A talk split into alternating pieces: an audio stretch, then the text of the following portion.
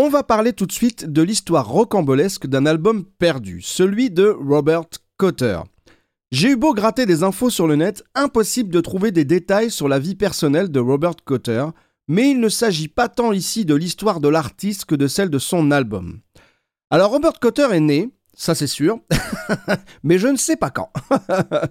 il est originaire du New Jersey et il va se démarquer par une voix au perché et une maîtrise de celle-ci qui le prédestinait a une grande carrière et pour ne rien gâcher, il est un compositeur et un arrangeur de talent.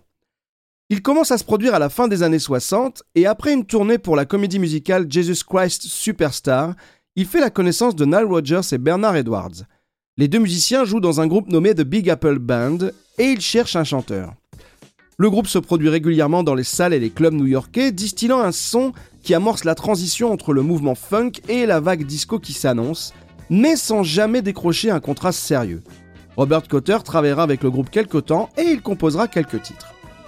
Et en 1975, il fait la connaissance du sulfureux Maurice Levy, patron du label Wallet Records, qui lui propose d'enregistrer son premier album solo avec un sous-label de roulette, Tiger Lily Records.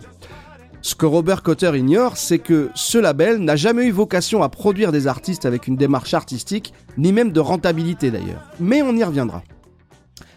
Robert Cotter signe et va en quelque sorte compiler tout le travail qu'il a accompli jusqu'ici avec ses différents groupes, y compris The Big Apple Band. L'album est enregistré entre 75 et 76. La diversité des groupes, des styles et des influences le, sur le disque le rendent un petit peu fourre-tout. L'album est très inégal et même s'il est intéressant, on va pas se mentir, sa notoriété il la doit plus à son histoire qu'à sa grande réussite musicale. Mais comme il y a toujours des exceptions, celui-là ne déroge pas à la règle. Et il est quand même garni de quelques titres avec un potentiel tubesque non négligeable. Missing You par exemple, le titre qui ouvre et donnera son nom à l'album, ou encore Love Right ou Saturday, les deux seuls titres à être enregistrés par le Big Apple Band.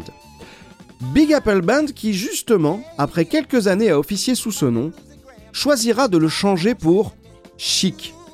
Et oui, le premier album du légendaire groupe disco n'est pas l'album éponyme sorti en 1977, mais l'album Missing You de Robert Cotter, sorti un an plus tôt.